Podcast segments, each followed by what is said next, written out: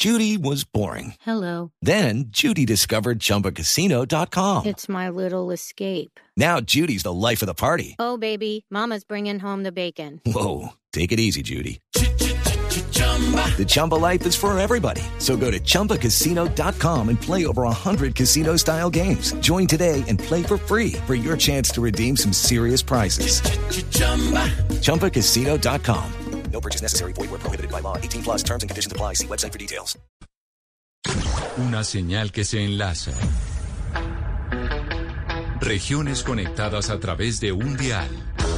A partir de este momento, Oscar Montes, Ana Cristina Restrepo, Hugo Mario Palomar, Valeria Santos, Gonzalo Lázaro y Camila Zuluaga analizan y debaten el tema del día. El tema del día. Colombia está al aire. Las 12 del día, 19 minutos. A ustedes muchas gracias por seguir conectados con nosotros aquí en Mañanas Blue cuando Colombia está al aire.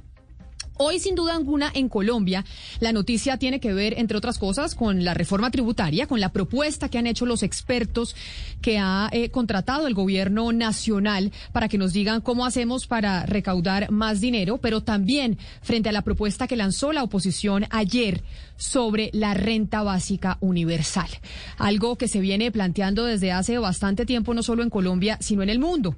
Y por eso nosotros invitamos a quien en nuestro país es, digamos, como el cerebro académico detrás de la propuesta de la renta básica para nuestro país. Y es el economista e investigador, el profesor Luis Jorge Garay, quien les doy su hoja de vida. Estudió ingeniería industrial en la Universidad de los Andes. También tiene maestría en economía de la Universidad de los Andes, pero es doctorado de MIT de, en, eh, en economía. Así que, profesor Garay, qué placer poder hablar eh, con usted. Desde hace rato hemos intentado tener un eh, diálogo de diferentes temas económicos y qué bueno que lo podamos hacer hoy hablando de la renta básica. Bienvenido.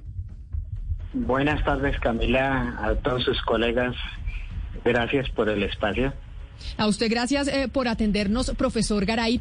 Y antes de empezar a hablar de los detalles del proyecto que presentaron ustedes ayer con, eh, con la oposición y con un grupo de congresistas bastante amplio que dice hay que plantear una renta básica en Colombia, yo quiero preguntarle por el proceso para construir el proyecto. Es decir, esto fue usted como académico, como economista, diciendo esto es lo que debemos hacer para ayudarle a los colombianos en términos de ingresos o esto se construyó con más gente.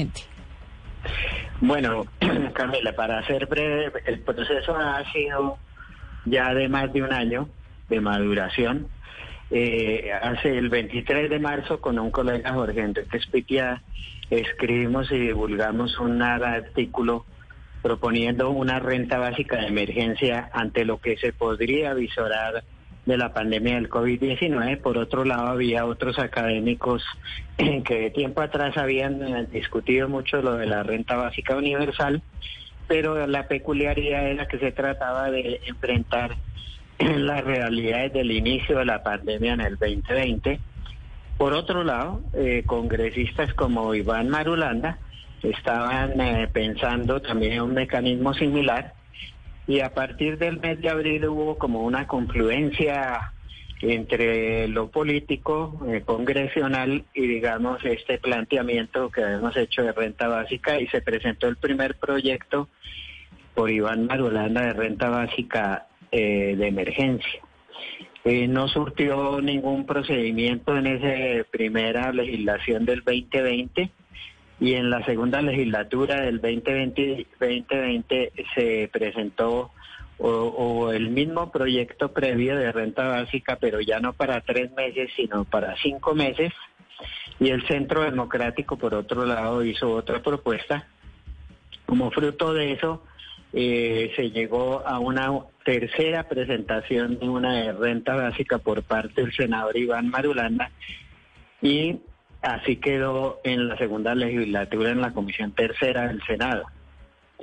Esto en diciembre, eh, algunos senadores firmantes del proyecto de ley con el Centro Democrático tuvieron una reunión en el Ministerio de Hacienda, creo que fue diciembre 7 o 6, eh, donde se presentó un esbozo ya de una transformada del proyecto de renta básica y un esquema similar al que se vino a discutir en la Cumbre Social y Política del 11 y 12 de marzo de la semana pasada. El gobierno pues eh, quedó de discutir y eh, analizar más la propuesta, pero nunca más se supo. Eh, y entonces, por iniciativa de varias personas, se decidió que lo mejor de, era hacer una cumbre social y política con la mayor representatividad posible de diferentes organizaciones sociales, líderes, lideresas de diferentes eh, tendencias y que fuera una discusión amplia y incluyente. Quizá es el primer proceso alrededor de un proyecto de ley que se surte un proceso de deliberación amplia, llamémosla democrática, a tal punto que ayer en la radicación del proyecto de ley lo firman o suscriben 564 organizaciones sociales, 4.110 firmas individuales y 51 eh, congresistas, pero todavía estaban firmando antes de que se radique en la comisión tercera. Solo quiero rescatar lo siguiente. Eh, obviamente para una discusión de una política pública, que si bien pues es solo una, es compleja, pues eh, se consideró que era fundamental llevar un texto de exposición de motivos y de articulado el proyecto de ley a la deliberación amplia. Y aquí es muy interesante porque es una experiencia inédita en Colombia, entender que hubo una solicitud y un acuerdo con los congresistas eh, que habían firmado una carta al presidente Duque 50, eh, que, 51 eh, en el 27 de enero pidiendo la renta básica con una propuesta similar a la que se había preparado. Es, decir, es decir, esta propuesta que presentaban los congresistas al principio, antes, se socializó con 500 organizaciones sociales o un poco más y coinciden la propuesta de los congresistas con la de las organizaciones sociales. Es lo que usted nos dice, profesor Garay. Eh, la llevamos con, los, eh, con la idea de que fuera un proceso social. Lo político, generosamente, eh, congresistas dijeron, bueno, que la cumbre social haga su deliberación sobre este texto de exposición de motivos y proyecto de ley para radicar, ojalá, el 16 de marzo. Claro. Y se surtió esa cumbre con esa participación que mencioné. Obviamente yo tuve el privilegio de ser uno, y no el único, de poder explicar, intercambiar, responder, ajustar, adecuar da las recomendaciones de múltiples eh, organizaciones y velar por la unidad de materia, que no es fácil porque esta es una política que no resuelve todo, pero que trata de afrontar un elemento clave, que es poder aliviar la situación de penuria y la inobservancia del derecho a una condición de vida eh, digna para ya casi que el 60% de la población colombiana. Profesor, profesor Garay, ya voy a ir con las preguntas porque tenemos eh, pues dudas de muchos economistas y usted debe saber que este proyecto de la renta básica genera un gran debate y aquí mis compañeros de la mesa de trabajo tienen muchos interrogantes también para usted. Antes, sin sonar eh, superficial, si tengo una duda aparte del proyecto y es de dónde salió su camisa, profesor Garay, porque acá me están haciendo muchos comentarios de personas que están viendo su camisa que les encanta.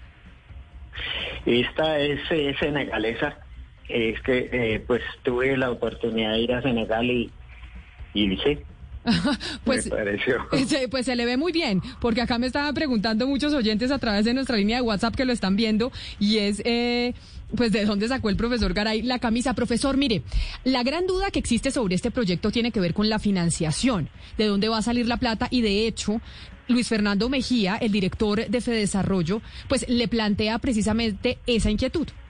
Bueno, primero que todo quiero enviarle un saludo muy especial al profesor Luis Jorge Garay. Mi pregunta para él tiene que ver con la forma de financiar una renta como la que están proponiendo, que costaría 3.7% del Producto Interno Bruto anualmente en el contexto de una situación fiscal muy complicada Este año el déficit fiscal va a ser del 8,6% del Producto Interno Bruto, la cifra probablemente más alta desde que hay estadísticas eh, fiscales. Y en un contexto en donde la deuda pública también ha venido aumentando sustancialmente y además hay un faltante de cerca de uno y medio, dos puntos del PIB para poder tener una buena provisión de bienes públicos. La pregunta es, ¿esto es financiable? ¿Cómo se financiaría de manera permanente? ¿O qué tipo de recortes por el lado del gasto plantearían para poder financiar una renta tan ambiciosa como la que están planteando? Profesor Garay, ¿qué le respondemos al, al, doctor Vejía y además a muchos colombianos que dicen, bueno, muy bonito lo de la renta básica, pero la plata de dónde sale? Sobre todo cuando nos están diciendo que se viene una reforma tributaria porque tenemos un hueco fiscal enorme. Bueno, eh, es muchos los aspectos que hay que hablar sobre eso y voy a tratar de abordarlos en el breve tiempo que hay. En primer lugar, hoy actual eh, la renta básica subsumiría o integraría cuatro programas sociales eh, vigentes en el país que valen eh, tienen un costo fiscal de 1.4% al año. Es decir, que faltaría financiar del orden de 2 a 2.2 puntos porcentuales del PIB. Eh, es exigente, eh, pero es que también es exigente primero la condición social del pueblo colombiano. Hay 7.5 millones de hogares por debajo de la línea de pobreza monetaria y de la vulnerabilidad monetaria, es decir, el 60% de la población colombiana. Y hay que atender a esas necesidades de esa población con una eh, agravante adicional. El año 2021 es un año que va a continuar la pandemia y hay una gran incertidumbre en la reproducción de olas pandémicas como se están viviendo hoy en Chile y en países de Europa. Por lo tanto, no sería de extrañar que va a haber ulteriores confinamientos parciales con la gravedad de que ya vimos que en la segunda ola en enero se perdieron 930 mil empleos y se volvió a recrudecer la pobreza monetaria de muchos hogares. Esta circunstancia es bien anómala la situación social que se va a vivir y se sigue viviendo en el año 2021. Hecha esa salvedad, se requiere por lo tanto que haya un programa social mucho más contundente de transferencias monetarias que los cuatro que subsumirían esta, este programa, que son ingresos solidarios, familia en acción, adulto mayor y jóvenes en acción. Eh, para llegar Pero profesor, usted dice, usted Usted nos ha dicho que igual, pues digamos, si se unifican todos estos programas o se eliminan, igual eh, habría todavía un remanente por cubrir.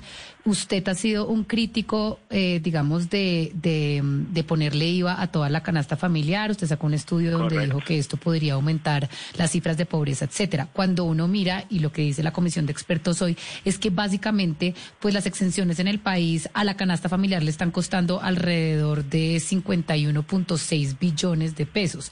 Ustedes podrían de pronto llegar al Congreso diciendo, mire, yo necesito financiar la renta básica alrededor de 37.5 billones.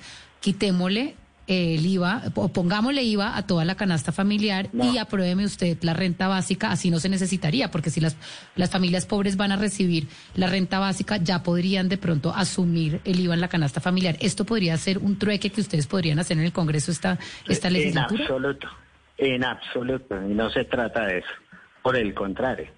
A ver, eh, porque son muchos temas. Vamos primero, como está taxativamente en el proyecto de ley, la financiación.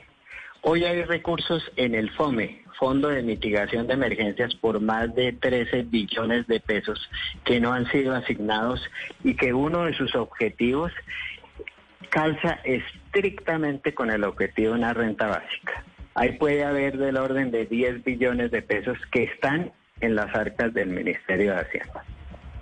Dos, hay una medida muy sencilla.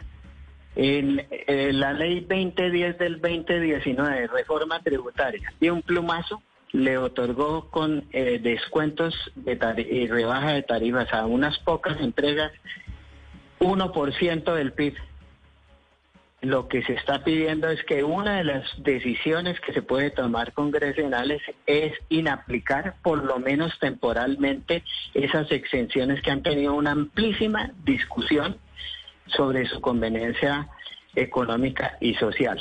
Tercer lugar, también hay las posibilidades de reducir el costo de la deuda del perfil del servicio de la deuda externa con la contratación de créditos que sustituyan créditos más costosos y recordémonos que el servicio de la deuda este año está previsto en 53 billones de pesos y que con operaciones que ya empezó a hacer el gobierno nacional acertadamente de sustituir deuda cara por deuda más barata se pueden liberar fácilmente. Pero mire, profesor. No, pero es que para, que esto pueda, digamos, llegar a buen puerto en el Congreso, hay que llegar a negociar. Pero si no se puede. Eh, y si ustedes dicen que, le van a entregar a, una, a un hogar 480 mil pesos de renta básica, más o menos, ¿por qué entonces este hogar debería recibir una exención al IVA? ¿Por qué no grabar toda la canasta familiar si ya vamos a transferirle 480 mil pesos a los hogares pobres y vulnerables del país? Bueno, eh, termino con lo anterior, o si no, el no podemos explicar todo. Hay fuentes de financiación para el año 2021 que no implican ningún impuesto y que en buena medida no alterarían el déficit fiscal que ya está previsto. Obviamente se requiere la voluntad política para tomar esas tres decisiones. Con otro agravante, de aquí a que se aprueba la ley, en el año 2021 el costo probablemente si es a mitad de año va a ser 1.9% del PIB. 1.4 ya se paga en los programas previstos. Pero anoche el presidente Duque y Ciro Ramírez del Centro Democrático en el Senado dijeron que se iba a subir el monto de la transferencia monetaria del ingreso solidario y no dijeron si el aumento de hogares, lo cual prevé que se tendría que aumentar a cerca de 2% del PIB. O sea que para el año 2021 básicamente el gobierno ya está reconociendo que hay que aumentar a ese tipo de cifra que acabo de mencionar. Segundo tema, que es una pregunta muy importante y que quiero dedicarle atención. Cuando se hace esta eh, este, política de renta básica es para garantizar unos ingresos que le garanticen la posibilidad de llegar a la línea de pobreza, ni siquiera a rebasarla. Por lo tanto, cuando estamos hablando de que apenas vamos a, a llegar a la línea de pobreza, no podemos ahora eufemísticamente decir que le vamos a grabar el IVA de los alimentos para quitarle por la puerta de atrás lo que se le da por renta básica. Eso es absolutamente inaceptable. Ahora bien, nosotros hemos demostrado en, los tres últimos libros sobre las implicaciones del IVA. Quiero al público comentarle lo siguiente. Si a la canasta del IVA familiar se le pusiera una tarifa del 19%, mire los impactos que tendría. El 23% de los hogares pobres, pero no indigentes, caerían en indigencia. El 16% de hogares vulnerables caerían a pobres y el 24% de la denominada clase media caería a vulnerabilidad. Por eso es que aún el propio gobierno y obviamente esta comisión internacional dice se requiere compensar a los pobres y vulnerables porque no tienen la capacidad de compra ni para garantizar unas condiciones de vida dignas y menos para sufragar el IVA. Por eso es que existe el programa de devolución del IVA precisamente como una compensación y así está previsto en todos los países que tienen IVA a bienes de la canasta familiar. Por lo tanto, el problema es que la devolución del IVA en Colombia es muy defectuosa, solo cubre este año 2021 a dos millones de hogares. Y quiero recordarles a todos que hoy pobres monetarios, hogares llegan a 5, 8 o 6 millones de hogares. Profesor, Vean, Gar- ni siquiera- profesor Garay, pero discúlpeme porque yo y yo creo que muchos oyentes también siguen un poco perdidos sobre esto. Ya está claro, entonces usted dice, no señor, el hecho que propongamos renta básica no implica entonces que estemos de acuerdo con grabar la canasta familiar, porque eso tiene unas implicaciones sobre la población vulnerable muy altas. Pero yo sigo sin entender entonces la plata de dónde saldría para poder eh, cubrir la renta básica, porque usted dice, hay unos programas que es Familias en Acción, varios programas sociales que existen. En vez de tener todos esos programas sociales, mejor apliquemos la renta básica. Pero incluso con la financiación de esos programas sociales nos queda un hueco para poder pagar la renta básica. ¿Esa plata de dónde Bueno. la sacaríamos? Para, eh, eh, Camila, como dije anteriormente, para el 2021 no se requiere ninguna reforma tributaria para la renta básica. Ok. La financiación es más, si se aprueba solo a mitad de año, que debiera ser ya dada la situación de gravedad social del de los hogares, pero si se aprueba a medio año es básicamente el mismo costo de lo que está previendo el gobierno con la propuesta que ya presentó el Centro Democrático y el gobierno nacional en la noche de anoche. De tal manera que el 2021 no requiere ninguna reforma tributaria, ni va a ampliar el déficit previsto por el gobierno. Otra situación es del 2021 en adelante. Pe- pero, pero si el 20, y ahí discúlpeme la interrumpe, pero si el 2021 no requiere ninguna reforma tributaria, según lo que ustedes han estudiado, profesor Garay, Para ¿por qué la amenaza? este- ¿Por qué la amenaza de las de las calificadoras de riesgo? Porque las calificadoras de riesgo las tenemos aquí en la nuca diciéndonos, bueno, ustedes en Colombia necesitan reforma tributaria para poder frenar un poco este hueco fiscal, porque si no les vamos a bajar la calificación. Ese es el miedo, digamos, que tienen en el alto gobierno. Eh, No, estoy hablando que no se requiere reforma tributaria para financiar la renta básica en el 2021. Ok. Es específicamente eso. Nosotros hemos elaborado cinco libros ya sobre tributación y desigualdad en Colombia. Nosotros lo que sabemos es que Colombia tiene un déficit estructural de finanzas públicas agravado con el COVID y que requiere, por lo tanto, un proceso de reforma estructural tributaria desde el 2022 hasta el 2026. Porque con un solo año y una sola reforma tributaria puntual como la que se está previendo, no se pueden enfrentar las eh, graves desequilibrios, no solo fiscales, sino sociales del país. Es más, nosotros eh, prevemos que en cuatro años a cinco tenemos que subir 4.5% del PIB en tributación en el país. Y no solo para renta básica, sino para afrontar eh, no solo otras necesidades de gasto, sino también para afrontar el déficit fiscal. Por supuesto, en compañía con una racionalización de otros rubros de gasto público que no social en el corto plazo para poder afrontar esta exigencia de ajuste fiscal. Eh, entonces, nosotros lo que decimos, sí, señores, hay que hacer un proceso de reforma estructural, pero no al estilo únicamente de una puntual que de 1.5% del PIB, porque es insuficiente. Segundo lugar, sobre el IVA, quiero volver a rectificar. Nosotros sí argumentamos que sí se debe grabar el IVA. Pero lo que decimos es que en vez del engorroso y riesgoso mecanismo de devolución del IVA a los pobres, se le grave directamente a la clase de ingresos altos. ¿Y cómo? Pero uno cómo hace para diferenciar? Es decir, si yo voy a comprar unos huevos con IVA, ¿cómo, No, cómo es me dicen que a mí sí me cobran el IVA y a otro no, profesor Garay? No, es que ahí está el tema. Hay mecan eh, primero tal vez es muy técnico, pero tiene que ser muy preciso. Sí, señor. Hoy día se imputa cuánto es que consumen y qué tipo de bienes consumen cada tipo de hogar según ingreso, de acuerdo a la encuesta nacional de presupuesto de hogares del DANE. Y con esa imputación es que se calcula cuánto sería lo que habría que devolverle al mes a los hogares pobres y vulnerables mediante el mecanismo de devolución del IVA. Eso está operando hoy, ¿ok?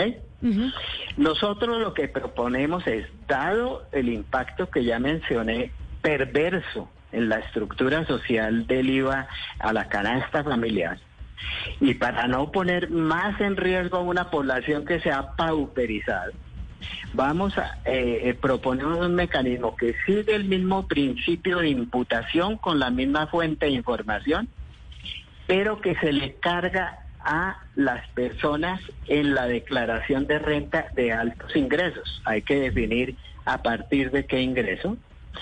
Y con la misma imputación se le cobra con el impuesto a la renta y no habría ningún costo de transacción, fácil administración y se le grabaría directamente a las personas de hogares que se quieren grabar y evitar el engorroso, peligroso mecanismo de la devolución del IVA cuando hay todavía serios problemas de focalización en los registros administrativos del país. Y se debe imponer porque es inaceptable que las personas de ingresos altos de hogares tengan este subsidio de no pagar IVA y ahí me incorporo yo y yo debería pagar el IVA de una manera expedita a través de mi impuesto, mi declaración de renta con la imputación de lo que correspondería al IVA por consumir una canasta determinada de bienes. Profesor eh, Garay, entonces ahora eso ya me quedó claro la propuesta del IVA que ustedes que ustedes hacen. Le quiero plantear una pregunta que le hace un colega suyo de la Universidad de los Andes, el profesor Hernando Zuleta, que es una duda que también tienen muchos oyentes que nos escriben a través de nuestra línea de WhatsApp y es ¿cuál será el rasero para definir quién sí puede tener una renta básica y quién no? Escuche lo que le dice el profesor Zuleta. Buenos días. Por lo que entiendo, la renta básica llegaría a eh, cerca de 7 millones de hogares, es decir, no cubriría a todos los hogares de Colombia. Eh, la primera pregunta entonces es, ¿cómo se hace em, el corte? ¿A qué, ¿Hasta qué hogares llega? ¿Hasta a cuáles hogares no llega la renta básica universal? ¿Qué le decimos al profesor Zuleta y a la gente que tiene esa duda? ¿Quién recibiría en Colombia, según el proyecto de ustedes, esa renta básica?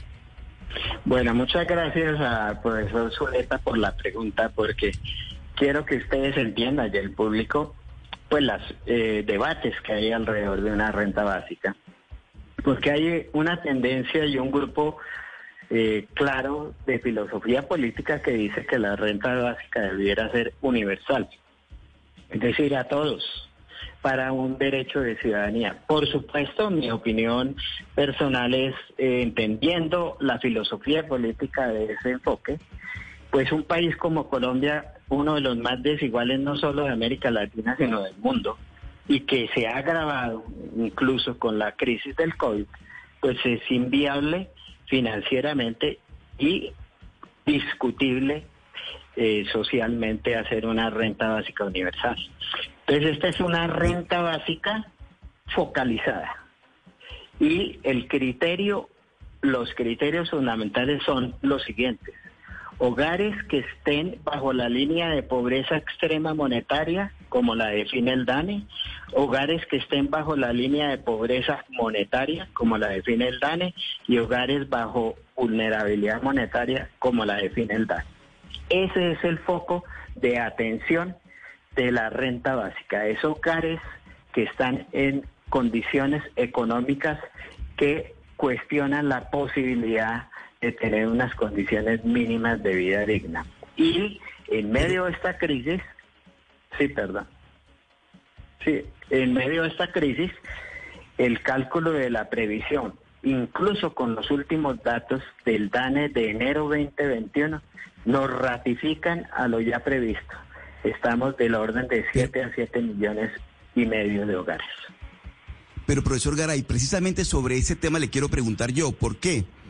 Porque un año preelectoral en el que estamos, ¿cómo lograr no politizar eh, una, una iniciativa tan interesante y tan técnica como esta?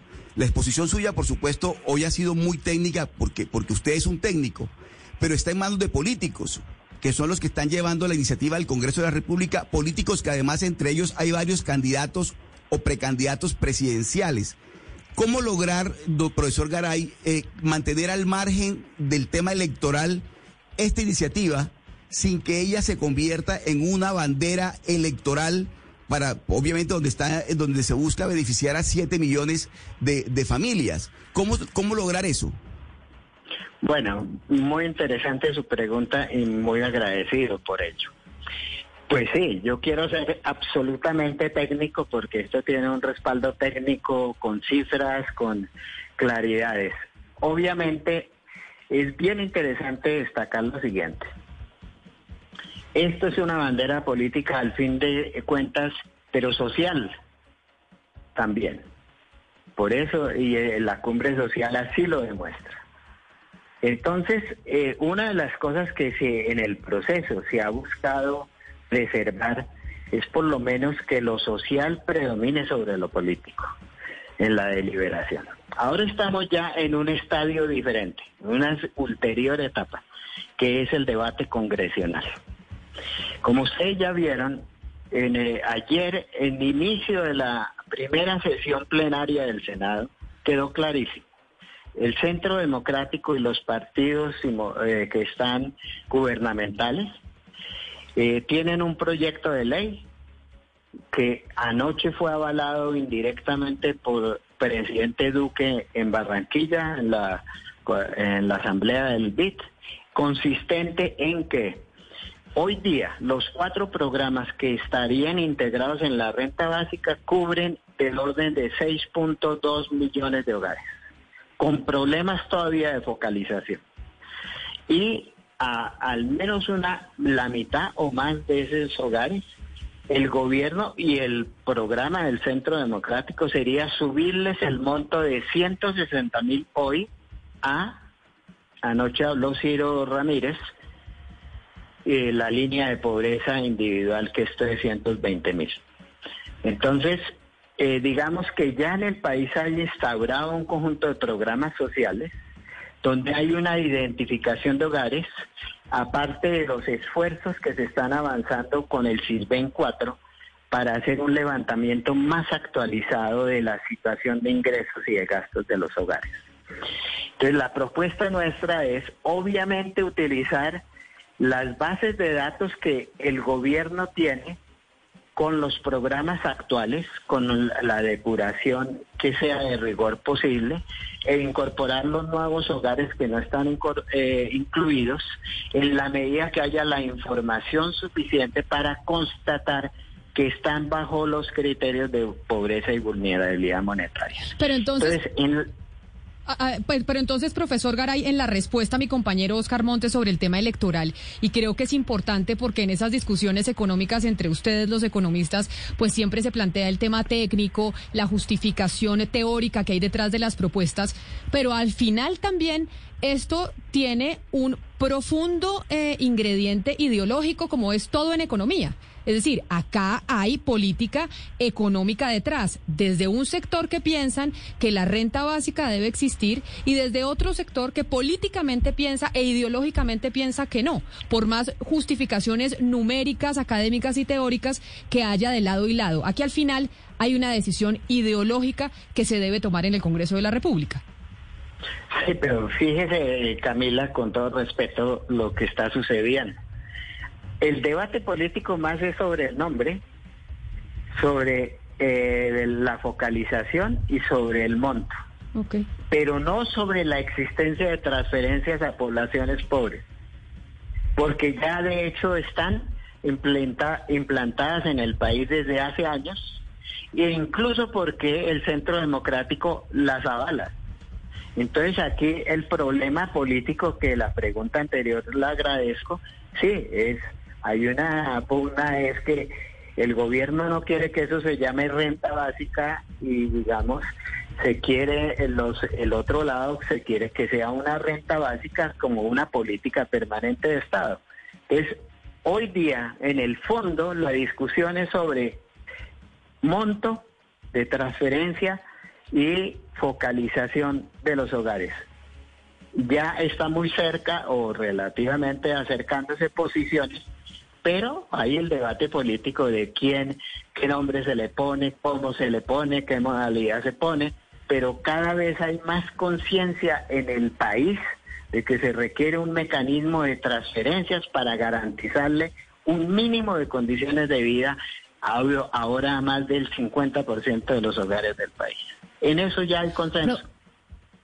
Sí, profesor Garay, hablando sobre, sobre, digamos, el tema, la economía politizada, hay una narrativa que uno escucha casi que todos los días por parte de los gremios y de los empresarios que dicen que ellos básicamente pues tributan el 60% de sus ingresos y que así pues no se puede construir empresa en el país. Usted sacó un estudio muy interesante, profesor, en donde usted básicamente dice que eso no es verdad, que si uno mira las mayoría de las personas jurídicas están pagando casi 1.3% de sus ingresos brutos eh, y que eh, que hay una falacia alrededor de esta narrativa por la cantidad de exenciones que rodean a las empresas. ¿Podría un poco explicarnos esto? Porque aquí escuchamos todos los días que las empresas están ahogadas. Bueno, muchas gracias por la pregunta. Eh, en efecto, eh, hay muchas empresas, eh, he tenido conferencias con muchos empresarios que dicen, no, yo pago el 30, el- el- la tarifa que sea sobre mi base gravable. Yo no hago evasión ni elusión sobre la base gravable. El problema, yo les digo, es correcto. Ustedes pagan el 26% del impuesto a la renta sobre la base gravable. El problema es que esa base gravable con base, eh, una vez eh, surge es ingresos operacionales de la empresa menos gastos, incluidos gastos de administración y ventas, pero en esa resta eh, se va desinflando los ingresos operacionales con un conjunto de exenciones, deducciones que hacen que la base gravable se desinfle. Y ese es el problema. No es que sean estén evadiendo ni nada, están pagando el 26%, pero sobre una base gravable que ha sido artificialmente eh, desinflada por las exenciones, deducciones y beneficios tributarios. Segundo, es bien importante aclarar eh, y la comisión, entiendo, de expertos eh, que hoy presentó su reporte, coincide con nosotros en que tiene una perversidad este, estos beneficios fiscales. Es que tienden a ser mayores a medida que las empresas y personas naturales tienen mayores ingresos. Es decir, tiene la perversidad de que tienen un marcado sesgo, yo los llamo rico y súper rico, pero podemos ponerle solo de mayores ingresos. ¿Y esto qué consecuencias tiene?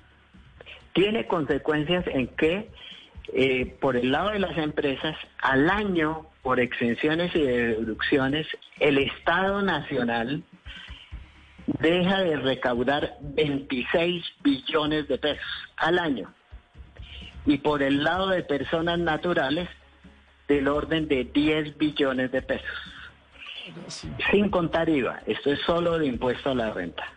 Es decir, por deducciones y tratos preferenciales de impuesto a la renta para personas naturales y jurídicas, el recaudo deja de percibir 36 billones de pesos al año, que favorece especialmente a las personas naturales y jurídicas con mayores ingresos. Por eso es que estamos, es- nosotros y ahora pues eh, que mucha gente dice hay que racionalizar y desmontar esos beneficios tributarios que favorecen a ciertas personas y no tienen una clara justificación económica, económica y social y que trae esos efectos como el hecho de que el sistema tributario colombiano es regresivo. Y eso no solo lo probamos nosotros, sino que la OCDE muestra cómo la distribución de ingresos antes y después de impuestos y transferencias se mantiene más o menos similar eh, al marcado contraste de países europeos e incluso de otros de la región como Chile y como Uruguay. Pues esta, sin duda alguna, es la discusión hoy en día, la más importante en el Congreso de la República que empezó ayer. El tema tributario, el tema de la renta básica, cómo podemos hacer para ayudarle a los hogares más pobres en Colombia que se vieron muy afectados por la pandemia y que incluso estaban afectados antes de la pandemia. Y el profesor Garay, pues es el cerebro detrás de la propuesta que hacen sectores de oposición para que exista en Colombia una renta básica que le permita a 7 millones de hogares poder subsistir de manera lo más eh, digno posible. Profesor Luis Jorge Garay, yo creo que en un tema muy técnico, técnico, usted eh, nos lo explicó de manera en que pudiéramos entender para quienes no somos expertos en la materia y por eso yo quiero darle las gracias por haber, por haber aceptado esta entrevista y por habernos explicado como una clase universitaria de qué se trata este proyecto de la renta básica que presentaron ustedes ayer. Muchas gracias Camila y a todas sus colegas, muy amables.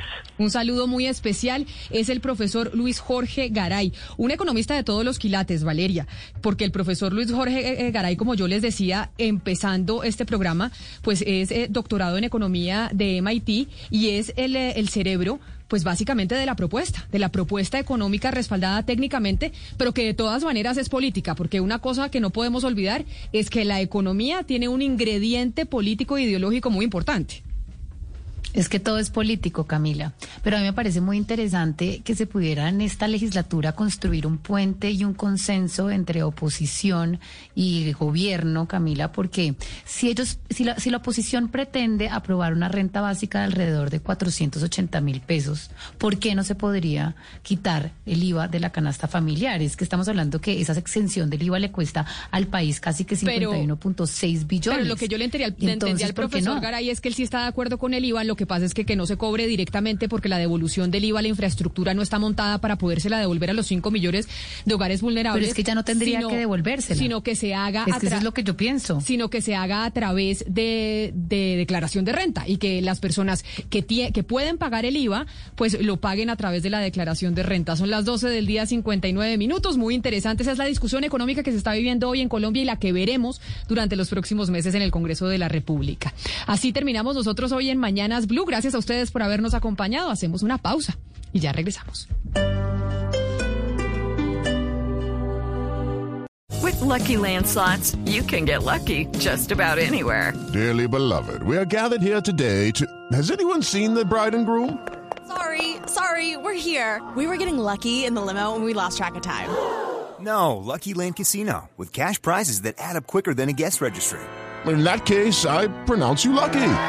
Play for free at LuckyLandSlots.com. Daily bonuses are waiting. No purchase necessary. Void were prohibited by law. 18 plus. Terms and conditions apply. See website for details.